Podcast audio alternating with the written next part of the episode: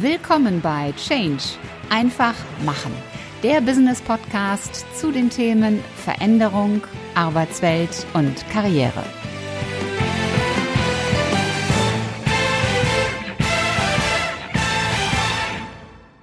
Hallo, liebe Podcast-Community und willkommen zu einer neuen Folge in deinem Business-Podcast Change einfach machen. Und natürlich auch willkommen, liebe Zuschauer. Ich bin Ulrike Winzer, die Gastgeberin in diesem Podcast. Und heute geht es um das Thema Arbeitszeitgestaltung. Das hat ja im Zuge von Corona und Homeoffice einen neuen Stellenwert bekommen. Und das war im Grunde schon längst überfällig. Denn Unternehmen verschenken hier an dieser Stelle ein riesengroßes Potenzial. Und das liegt oftmals daran, dass sie wirklich unterschätzen, was geht. Mein heutiger Gast berät seit mehr als 25 Jahren Unternehmen in genau diesem Thema. Das heißt, er ist nicht nur ein Experte darin, sondern er hat auch sehr tiefe und spannende Einblicke in die deutsche Arbeitszeitkultur gewonnen. Darüber und was alles geht und was man alles verändern kann in Deutschland, darüber sprechen wir heute. Ich freue mich sehr, dass er mein Gast ist. Herzlich willkommen, Guido Zander. Ja, hallo, freue mich auch, dass ich da bin. Danke für die Einladung. Sehr gerne. Guido, ich habe jetzt nur ganz kurz etwas über dich erzählt, dass du seit über 25 Jahren Unternehmen berätst. Meine Bitte an dich, stell du dich gerne einmal vor, gerne in deinen Worten. Ja, wie gesagt, mein Name ist Guido Zander.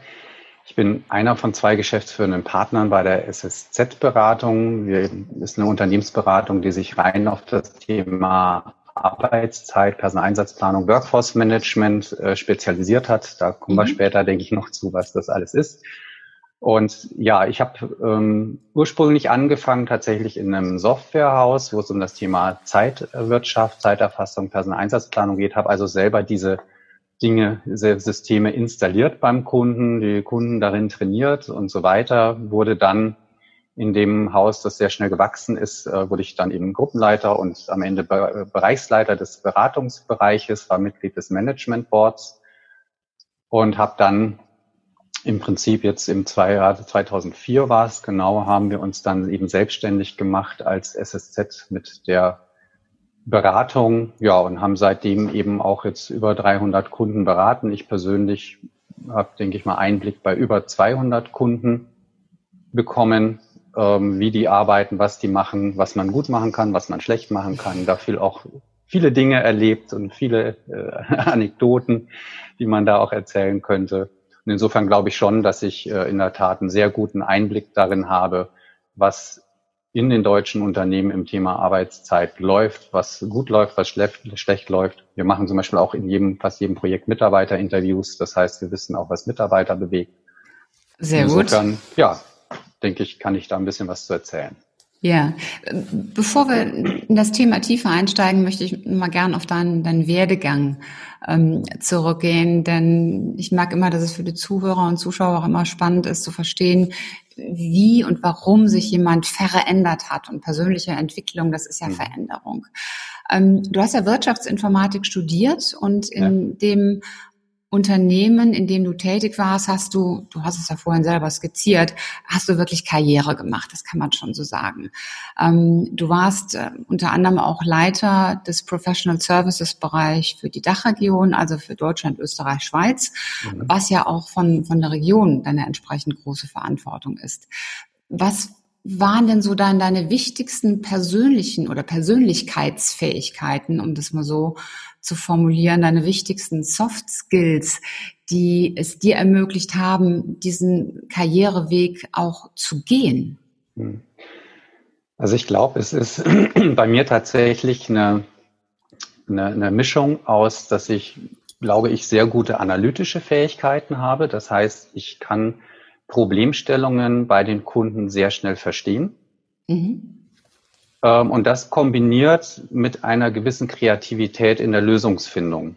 Das heißt, ähm, wenn ich ein Problem verstanden habe, kann ich auch abstrakt sehr schnell Lösungen, über Lösungen nachdenken und bin in der Lage, das auch noch zu kommunizieren. Ähm, das sind ja nicht immer Dinge, die alle drei zusammenkommen. ja. glaube ich. Und äh, das hat mir, glaube ich, in meinem Werdegang extrem ähm, geholfen. Also zum Beispiel der, um es ganz konkret zu machen, bei meinem früheren Arbeitgeber, ich bin da echt ins kalte Wasser geschmissen worden. Ich hatte also nach einer Woche zum Kunden geschickt und ich weiß noch, ich war ähm, bei dem Kunden und sollte eine Software schulen, die ich quasi selber vorher ein paar Tage kennengelernt hatte. Und ich war bei keinem anderen Kunden, glaube ich, so oft auf der Toilette wie da, weil ich dann immer das Kapitel vorgelesen habe im Handbuch, was ich denen dann äh, danach beigebracht habe. Also das war so der eine Punkt. Also ich bin, man hat sich da freischwimmen müssen. Und tatsächlich hat es der Kunde damals nicht gemerkt. Ich hoffe, die hören jetzt den Podcast nicht. War das im Nachhinein gut, ist das, das Freischwimmen müssen? Ähm, sagen, also ich, ich, ich komme gleich noch auf eine andere Situation. Das hat mir schon auch viele schlaflose Nächte ähm, ähm, beschert gehabt. Und äh, ja, ich glaube, ich nehme das andere noch, noch vorweg, weil bei dem Kunden ist Folgendes passiert. Wir hatten damals auf der einen Seite eine Zeitwirtschaft und, und das Unternehmen hat auch gerade angefangen, eine Betriebsdatenerfassung zu programmieren. Mhm. Und der Kunde hat diese Betriebsdatenerfassung als einer der ersten gekauft gehabt.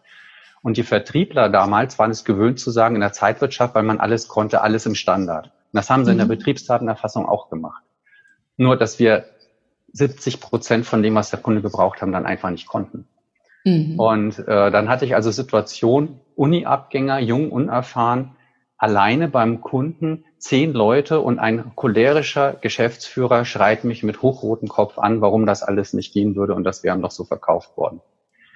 Und da muss ich sagen, da habe ich tatsächlich einige schlaflose Nächte verbracht. Ähm, also insofern ist dieses, also ich glaube, ich wäre nicht so schnell und, und, und so weit gekommen, wenn das nicht passiert wäre. Mhm. Aber man muss da schon echt Nehmerqualitäten haben. Und es war dann mhm. auch irgendwann so weit, dass ich zum Geschäftsführer gegangen bin und gesagt habe, also zum, zu meinem obersten Chef, entweder wir geben dieses Projekt zurück oder ich kündige. Mhm. Und dann ist er mit mir zu dem Kunden hingefahren und hat gesagt, okay, ne, wir haben verstanden, da ist jetzt irgendwas nicht gut gelaufen, äh, wir ziehen das Projekt zurück. Und dann wow. ist Folgendes passiert, dann hat der Kunde gesagt, Mensch, der Zander ist doch der Erste, der überhaupt verstanden hat, was unsere Problemstellung ist. Und wir wollen, dass ihr das Projekt weitermacht.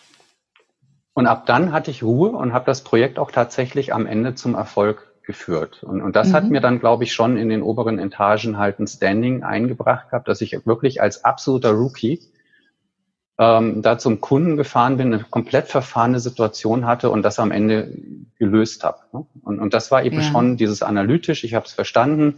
Ich konnte denen im Prinzip auch eine Vision aufzeigen, wie wir es lösen. Habe dann damals mit einem anderen Entwickler bei dem Unternehmen, der auch neu war, wir haben dann völlig neue Sachen entwickelt im, im Team. Ich habe immer gesagt, was ich brauche, der hat's gemacht und haben am Ende den Kunden echt zufrieden gekriegt. Und, mhm. ähm, und auch tatsächlich anders bezahlt bekommen. Mhm. Und das war, glaube ich, schon der, der Punkt, ähm, der mir dann quasi da die, den Pfad geebnet hat, dann eben am Ende auch in die, in die Führungsposition zu kommen. Ja. Aber das ist ja dann nicht nur das Analytische, sondern das ist ja dann vor allen Dingen auch, auch Mut. Mut zum Vorgesetzten zu gehen und zu sagen, äh, wir kriegen das nicht gestemmt, ich will, dass wir das, das Projekt zurückgeben da gehört ja auch ein, ein, gesundes Selbstvertrauen in die eigenen Fähigkeiten dazu, also auch eine Selbstreflexion. Ähm, liege ich da richtig mit dem, was ich sage? Mit dem kann ich das richtig bewerten? Ja. Das sind ja auch so, so Skills, ja. die an der Stelle sehr wichtig sind. Ja, denke ich auch. Also das war damals, glaube ich, aber tatsächlich, ich habe da nicht so viel drüber nachgedacht, auch über diese Konsequenzen. Für mich war einfach der Punkt erreicht, wo ich gesagt habe, ich kann nicht mehr. Also ja. ich habe teilweise wirklich, wenn ich zu diesem Kunden gefahren bin, ähm, eine schlaflose Nacht gehabt. Ne? Mhm. Und äh, ich hatte echt die Hosen voll, weil äh, da, sitzt, da sitzen Leute und schreien dich an und du kannst gar nichts dafür. Ähm, insofern war es, denke ich, eine Mischung aus Mut und Verzweiflung, wenn man ehrlich ist. Mhm.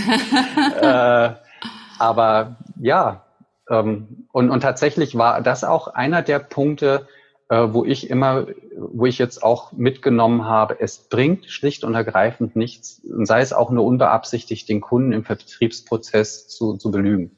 Und mhm. das ist eben zum Beispiel auch eine Sache, die sich heute bei mir komplett durchzieht. Wenn ich bei einem Kunden bin, dann sage ich genau, was ich kann und was ich nicht kann, wo ich ihm mhm. helfen kann, mhm. wo ich ihm auch nicht helfen kann. Und ähm, da bin ich absolut transparent und merke auch, dass das bei den Kunden extrem gut ankommt. Und der das zweite ich, Punkt ja. ist natürlich aber auch, wenn du es anders machst, du hast ja danach nichts als, als Ärger. Und da habe ich ja. drauf. Ja. Ja. Ähm, ja. Die Themen, die du verantwortet hast oder da, wo du die Führungsverantwortet hast, ähm, das nennt sich ja Professional Services. Das mhm. weiß jetzt nicht jeder, was, was damit verbunden ist, was sich dahinter verbirgt. Also das ist der, der Servicebereich, da hängt auch eine Hotline dahinter und alles, was so mit, mit Service Sicherstellung zu tun hat und mit Hotline, das können sich wahrscheinlich viele vorstellen. Das ist kein 9-to-5-Job, sondern da gibt es dann auch Schichten, weil man hat, je nachdem, wie die Servicevereinbarung lautet, ähm, hat man im schlimmsten Fall oder im Extremfall sogar eine ähm, 24-Stunden-Servicebereitschaft an sieben Tagen die Woche. Ähm, das heißt, du hast ja da als Führungskraft auch schon mit Menschen zu tun, wo das Thema Arbeitszeit aus Sicht der Betroffenen sehr wichtig ist. Ähm, was waren da für dich die größten Herausforderungen? Also zum einen muss ich sagen, wir haben glücklicherweise damals, zumindest war es so, ich weiß nicht, ob es heute anders ist, in dem Unternehmen keine 24-Stunden-Hotline gehabt, aber natürlich mhm. hast du irgendwie so eine Hotline, die so von morgens 8 bis abends 19 Uhr irgendwie so doch erreichbar sein muss. Mhm. Und ähm, wobei man auch sagen muss, damals der Hotline-Bereich, das waren vielleicht sieben, acht Leute und ansonsten waren es eben auch tatsächlich 40 Berater, die dann ungefähr vor, vor Ort auch noch waren, mhm. die mir unterstellt waren insgesamt.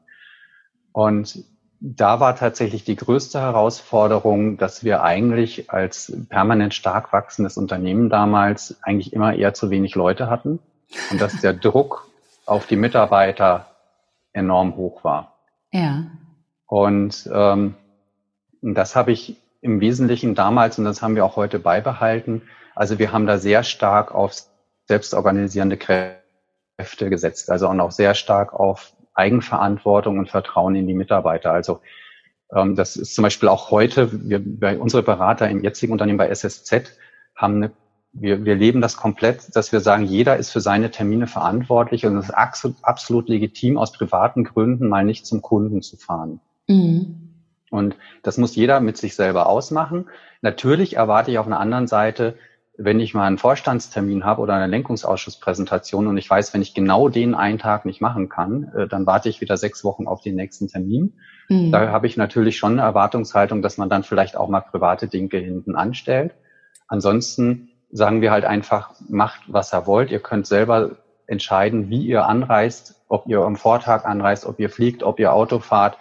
Ähm, wir nehmen uns als Geschäftsführer jetzt zum Beispiel keine anderen Regelungen raus, dass wir mit einer besseren Klasse fliegen oder in besseren Hotels äh, ähm, übernachten als unsere Mitarbeiter, sondern wir sehen das, was wir uns gönnen, dürfen alle auch.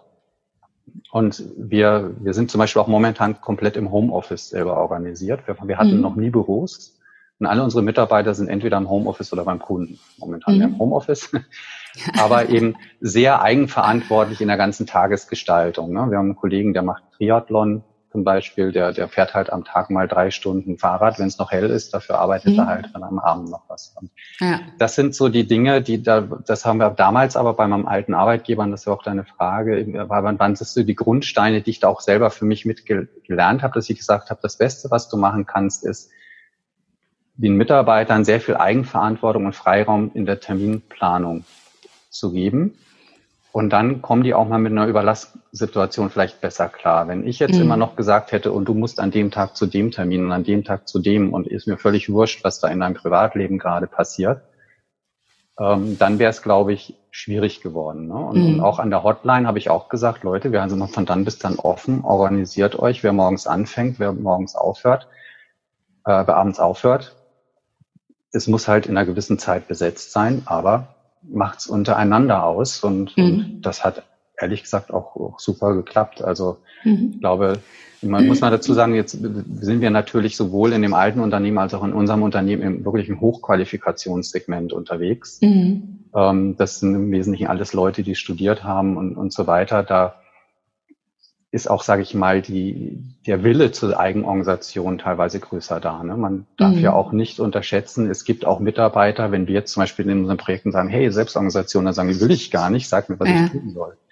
Und das muss man auch immer noch mal berücksichtigen. Ne? Aber in dem Umfeld war es wirklich tatsächlich dieses Thema Eigenverantwortung, Selbstorganisation, was da, glaube ich, extrem geholfen hat. Ne? Ja, ich glaube, wenn man den Mitarbeitern zutraut, dass sie dazu in der Lage sind, dann entstehen da auch ungeahnte Kräfte.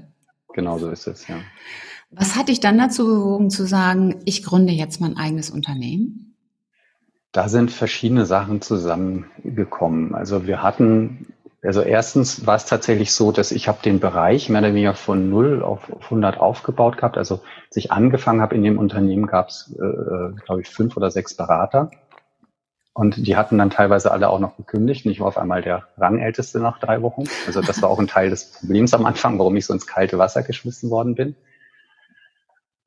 Und ähm, ja, das waren einfach alles, äh, da habe ich damit damals viel mitgenommen eben, ne? und, und dann sind wir sehr stark gewachsen und irgendwann habe ich diese Abteilung aufgebaut gehabt und wir hatten die Hotline organisiert, ähm, wir haben dann auch Umf Kundenumfragen gemacht, haben da plötzlich nur noch Einsen bekommen und so und das lief einfach und mhm das war der eine Punkt, wo ich mir gedacht habe, wie geht's weiter? Und ich hätte in dem Unternehmen sicherlich auch, auch noch lange bleiben können. Das ist auch heute noch ein sehr erfolgreiches Unternehmen. Ähm, aber dann war immer für mich der Punkt, ich war dann irgendwann zehn Jahre da. Das war mein mhm. erster Job nach dem Studium. Dann war für mich die Entscheidung, wenn ich jetzt nicht gehe, dann werde ich hier wahrscheinlich zur Rente, in die Rente gehen. Mhm. Das war der, der eine Punkt. Und da haben wir immer gefragt, will ich das eigentlich oder willst du nicht nochmal was, was anderes machen? Das Thema Selbstständigkeit, muss ich sagen, das war tatsächlich auch für mich sehr überraschend, dass es den Weg genommen hat, weil ich komme aus einem selbstständigen Haushalt. Meine Eltern, äh, wir hatten eine Physiotherapiepraxis und, und Sauna und, und solche Sachen und da war Tag ein, Tag aus immer nur das Unternehmen und, und was welcher Mitarbeiter wieder angestellt hat. Und irgendwie alles hat sich nur ums Unternehmen gedreht. Da habe ich mal gesagt, das will ich nicht. Also ich will nicht mhm. selbstständig werden. Und dann hat sich aber das so entwickelt, das dann damals mein Kollege, der, der Burkhard Scherf, mit dem ich mich auch selbstständig gemacht habe, der hat dann auch das Unternehmen verlassen gehabt und hat auch überlegt, was er macht. Und dann haben wir eben auch zunehmend in den Projekten festgestellt gehabt, es gab damals, als ich angefangen habe, nur die Zeitwirtschaft, also Zeiterfassung. Ja. Und dann kam das Modul Personaleinsatzplanung halt irgendwann dazu. Mhm. Und das hat tatsächlich die Projekte unglaublich verändert, weil bei der Zeitwirtschaft ist es wirklich so, da gehst du als Berater vor Ort und sagst, wie führt ihr ein Zeitkonto? Wie sehen eure Zuschläge aus? Zeig mir mal eure Betriebsvereinbarung. Und mein Job als Berater ist es dann quasi, eure Vereinbarung in die Sprache der Software zu übersetzen und das Software, mhm. Software so zu customizen, dass die eure Regelung abbildet. Mhm. Das war damals der Job von, eines Professional Service Beraters. Und dann kam Personaleinsatzplanung und da lief das plötzlich nicht mehr so. Dann sagt der, dann sitzt der, Person, der, der, der Berater vor Ort und sagt, sag mir mal, wie ihr plant. Dann, mhm. Keine Ahnung, das müsst ihr uns sagen. Ihr sind doch, ihr seid doch die, die Experten. Mhm. Ja. Äh, oder du hast fünf Leute gefragt und fünf unterschiedliche Antworten bekommen. Mhm. Oder du wolltest eine flexible Planung einführen, hast festgestellt, die Betriebsvereinbarung erlaubt das gar nicht, flexibel zu mhm. arbeiten. Und das hat sich tatsächlich irgendwann extrem gehäuft. Und auch eben die Erkenntnis, dass viele Leute total blind eine Software kaufen. Also wir wollen flexibel werden, also kaufen wir eine Software mhm. und dann, wie gesagt, die Regelungen dazu nicht haben. Und dann haben wir ein bisschen recherchiert und haben festgestellt, es gibt niemanden außerhalb der Softwarefirmen, der in dem Thema wirklich Know-how hat. Also man hat mhm. Leute gefunden, die einen Schichtplan machen. Aber Personaleinsatzplanung mit einer Bedarfsermittlung und dem ganzen Thema gab's nicht. Schon spannend. Und dann haben wir gesagt, okay, das könnte ein Geschäftsmodell sein. Und haben das dann eben, ja, letzten Endes auch ähm, probiert. Und im Nachhinein denke ich auch, ähm, das war schon ein mutiger Schritt. Ich kam ja aus einer gesicherten Position mit einem gewissen Einkommen, hatte gerade mein zweites Kind bekommen und ein Haus gekauft. und dann habe ich gekündigt und dann habe ich erst mal zwei Monate nicht mehr schlafen können bis ich eben, das war genau diese Übergangsphase, bis ich im, im, beim alten Arbeitgeber draußen war und das Neue angefangen hat. Ähm, da hat man natürlich viel Zeit zum Nachdenken. Ne? Und mhm. dann ja, klappt das wirklich und, und was auch immer. Und am Ende sage ich auch, es war, es war, es sind verschiedene Dinge zusammengekommen. Also erstens war es wirklich so, es gab niemanden und das war ein tragfähiges Geschäftsmodell. Das war schon mal mhm. der erste Punkt. Aber was ich dann auch im Nachhinein halt gemerkt habe, es gehört auch viel Glück dazu. Also wir haben ja dann 2000, ähm, Moment, zwei, wann kam die Finanz, nee, die, die, nee, die, ja, wir haben uns 2004 selbstständig gemacht, 2008 kam dann die Finanzkrise. Mhm. Wenn wir uns 2008 selbstständig gemacht hätten mit derselben Idee, gäbe es uns heute nicht mehr. Mhm. Weil einfach in, ja alle, für ein Jahr alle Projekte weggebrochen sind. Ne? Also mhm. so ähnlich wie du jetzt sagst, wenn du, wenn du dich ähm, im Februar selbstständig gemacht hast. Mhm. Ist wahrscheinlich momentan auch schwierig. Ich meine, du hast ein gewisses Eigenkapital und du hast eine Wette, wie lang es gut geht, was du ohne Auftrag auskommst. Ja, genau. Und äh, in dem Moment, wo du dann halt deinen ersten und jeder Auftrag verlängert quasi die Zeit, die du, die du durchhalten kannst. Ne? Mhm. Und insofern war es, denke ich, im Nachhinein sage ich, es war tatsächlich eine, eine Mischung aus ähm, ja schon dem richtigen Geschäftsmodell, dass wir auch können, was wir tun, aber auch sicherlich Glück, das zum richtigen Zeitpunkt gemacht zu haben. Ne? Also das war gerade so die Ende, das Ende der der Dotcom-Blase, die geplatzt mhm. war. Also wir haben uns eigentlich noch selbstständig gemacht. Da gab es sogar noch eine Krise und im Jahr 2005 hat es ja dann, ab da ging es ja eigentlich aufwärts mhm. bis 2008. Und die Jahre haben wir mitgenommen und haben dann zum Glück auch das Polster erarbeitet gehabt, dass wir wiederum eine Finanzkrise überstehen konnten. Und ja, und das war im Prinzip so die, ja, das auf der einen Seite eben so dieses Gefühl, möchte ich jetzt bei einem, bei meinem allerersten Arbeitgeber mehr oder weniger in Rente gehen mhm. Und vielleicht auch zehn Jahre später so hoch spezialisiert zu sein, dass du auch, wenn du selbst wenn du wechseln willst, zumindest nicht mit demselben Gehaltsniveau irgendwo wechseln mhm. kannst. Mhm. Ähm, und dann muss man auch sehen, IT ist ja auch eine, eine sehr schnelllebige Branche. Jetzt tatsächlich der, der Arbeitgeber von damals ist mittlerweile Marktführer, sehr noch, noch, noch mal viel mehr gewachsen als, als damals. Aber es hätte auch genau gut in die andere Richtung gehen können. Das weiß mhm. man ja nicht. Ne? Wobei ich glaube schon, dass das Glück auch zu denen kommt, die bereit sind, für das Glück zu arbeiten und äh, ja viel Schweiß und Energie in die Themen setzen und halt gut sind in dem, was sie anbieten. Ähm, Definitiv, ja. Also wir haben aber jetzt schon den guten Übergang eigentlich hinbekommen zum mhm. Thema Arbeitszeit wir, wir haben ja am Arbeitsmarkt unheimlich viel, was sich verändert. Also von Digitalisierung, von Fachkräftemangel und der ist ja jetzt nicht weg, nur weil wir Corona haben. Ähm, der ist ja bei ganz speziellen Berufen ist er weiterhin da und wird aus meiner Einschätzung noch zunehmen weil eben jetzt durch Corona auch einiges deutlich wurde, was zum Beispiel IT-Spezialisten betrifft. Dann haben wir demografische Themen, dann haben wir Gender-Themen, dann haben wir das Thema Sinn und, und, und ähm, Purpose in dem Ganzen. Wenn ich mir dagegen so die Arbeitszeitmodelle angucken, die wirken ja so ein bisschen antiquiert, so ein bisschen aus dem letzten Jahrhundert, will ich fast ketzerisch sagen.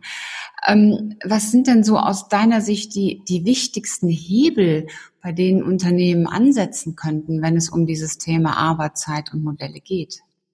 Ja, das, das erste ist, das hat man vorhin, glaube ich, schon mal, sich überhaupt mal informieren, was es gibt. Also es gibt unglaublich viele Unternehmen, da wächst der Schmerz von Tag zu Tag, aber man mhm. glaubt halt nicht, dass es ein Leben jenseits eines Früh-Spät-Nachtschichtplans gibt äh, und, und informiert sich deshalb auch erst erst gar nicht und weiß gar nicht, dass es noch mittlerweile wirklich richtig gute Lösungen gibt, die eben auch für Mitarbeiter viel verträglicher sind und so weiter. Also das erstellen, stellen wir immer wieder fest, dass halt da ein unglaublich großes Informationsdefizit ist. Mhm.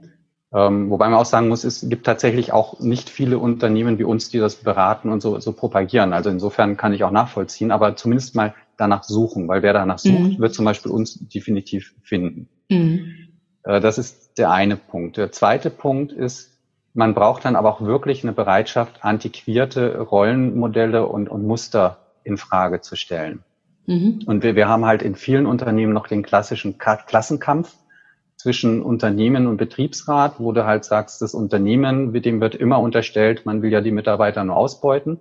Mhm. In den Betriebsräten wird immer nur unterstellt, dass sie ja sowieso nur ihre Pfründe sichern wollen. Und äh, so und, und in dem Spannungsfeld mhm. äh, kannst du natürlich unglaublich schlecht ähm, ja voran vorankommen. Ne? Und auch mhm.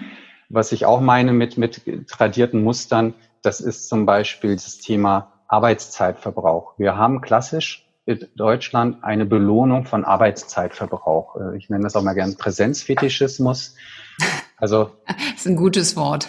ja, äh, es ist derjenige, der gute Mitarbeiter, der um acht noch da ist, selbst wenn er vielleicht seit 17 Uhr im Internet surft. Und mhm. äh, der um 15 Uhr seine Arbeit hocheffizient erledigt hat äh, und heimgeht, wird gefragt, ob er einen halben Tag Urlaub mhm. genommen hat.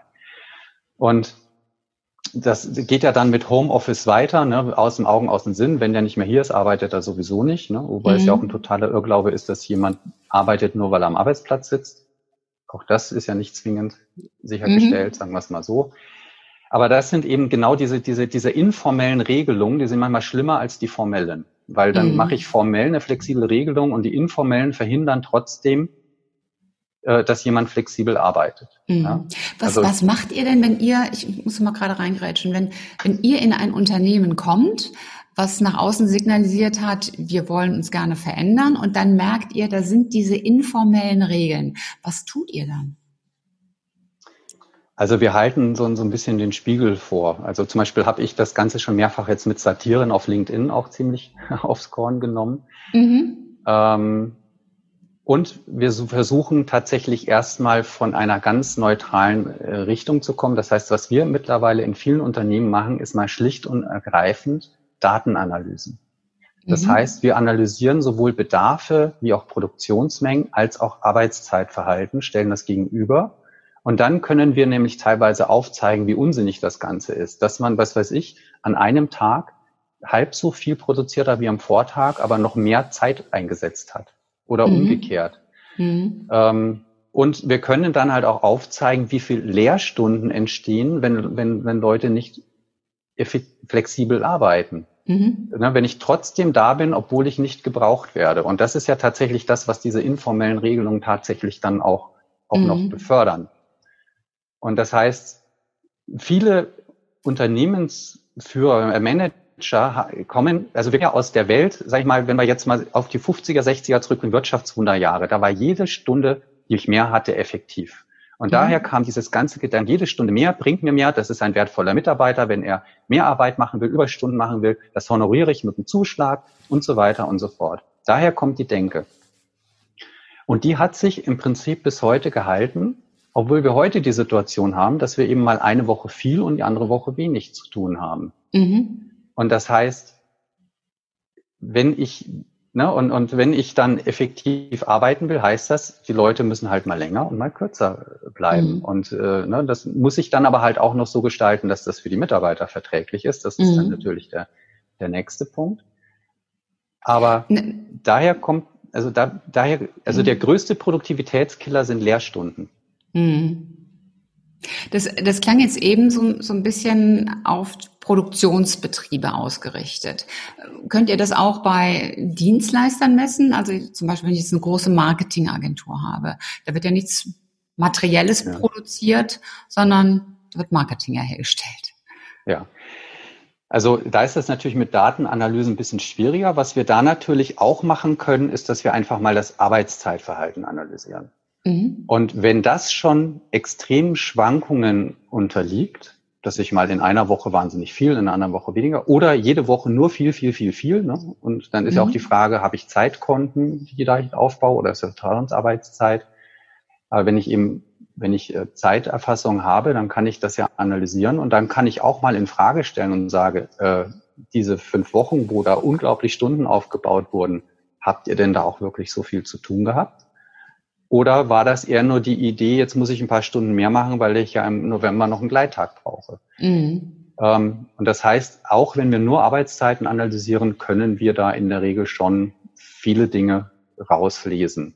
Mhm. Und dann ist man halt auch, oder, oder auch, ähm, man hat auch oft so Hilfsindikatoren, Anzahl Auftragseingänge oder solche Sachen, die man einfach mal mhm. sagt, so schauen wir mal, wie die übers Jahr laufen. Gibt es ein Muster, gibt es eine ja. Saisonalität? Ja, nein. Und was wir festgestellt haben, das beschleunigt die Projekte unglaublich, mhm. weil du eben auf Basis von Daten und Fakten diskutierst. Und wir haben Situationen gehabt, da sind wir reingekommen und die haben sich Firmen schon seit drei Jahren die Köpfe eingeschlagen, weil sie subjektiv darüber diskutiert haben, ob man zu viel oder zu wenig Kapazität in einem Bereich hat. Ja. Die einen sagen, wir haben zu viel und die anderen sagen, wir haben zu wenig. Und mhm. da kann ich natürlich ewig drüber streiten. So und, und durch diese Art der Analysen, die wir machen, äh, können wir, dann kann uns immer noch einer unterstellen, die Zahlen sind falsch, dann machen wir transparent, wie wir rechnen, dann sagt er, hier müsst ihr mhm. noch das machen, da müsst ihr noch das machen, dann machen wir das und irgendwann fällt ihm nichts mehr ein, dann sagen wir, aber das ist jetzt schon die Zahl, über die wir reden. Ne? Mhm. Und dann kommst du auch weg von dem drüber reden, ob die Kapazität passt, sondern hin zu, wie kann ich sie sinnvoll einsetzen und wie müssen Prozesse aussehen, die eben sowohl dem Unternehmen als auch dem Mitarbeiter gerecht werden. Mhm. Und das beschleunigt die Projekte tatsächlich ungemein. Ja. Spannend. Wenn ich das jetzt mal nehme, dieses ich arbeite, wenn der Bedarf da ist und das, was du vorhin sagtest, dass da äh, der Triathlet als Mitarbeiter, der dann mittags mal drei Stunden oder wann auch immer es passt, äh, Radfahren oder Laufen geht, dann ist das ja schon eine sehr flexible Gestaltung. Gibt unser deutsches Arbeitsrecht das denn her? Das, da muss man da doch eigentlich dann den, den Arbeitsvertrag auch irgendwie ganz anders gestalten. Ne? Da steht ja meistens drin, er arbeitet 40 Stunden die Woche, die wird verteilt auf fünf oder sechs Arbeitstage und hm. gibt es unser Recht das her? Ja, definitiv. Also man muss aufpassen, ist, man muss aufpassen, das ist das Thema ähm, Ruhezeit. Also ja. was nicht passieren darf, ist, dass er dann halt sagt, äh, ich tagsüber arbeite ich nicht und, und am Abend arbeite ich dann bis zwei Uhr nachts und am nächsten Tag fahre ich um acht Uhr zum Kunden. Mhm. Das wäre, würde das deutsche Arbeitszeitgesetz verbieten. Mhm. Ja?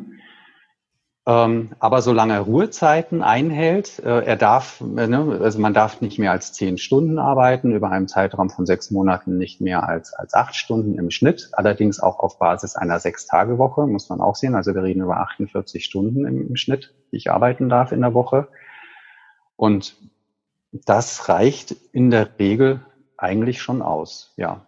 Okay. Also sicherlich ähm, hast du diese, mit dieser Zehn-Stunden-Regel in, in manchen Branchen schon ein Problem, gerade wenn Fahrzeiten noch dazukommen. Wenn man selber ein mhm. Auto lenkt, gilt das ja als Arbeits-, als aktive Arbeitszeit, auch im Sinne dieser Zehn-Stunden-Regel. Und wenn man dann vor Ort Termin hat und am selben Tag zurückkommt, äh, so, dann, dann kann das schon mal eng werden. Ne? Und, und da mhm. glaube ich auch, an diesen Stellen brauchen wir mehr Flexibilität.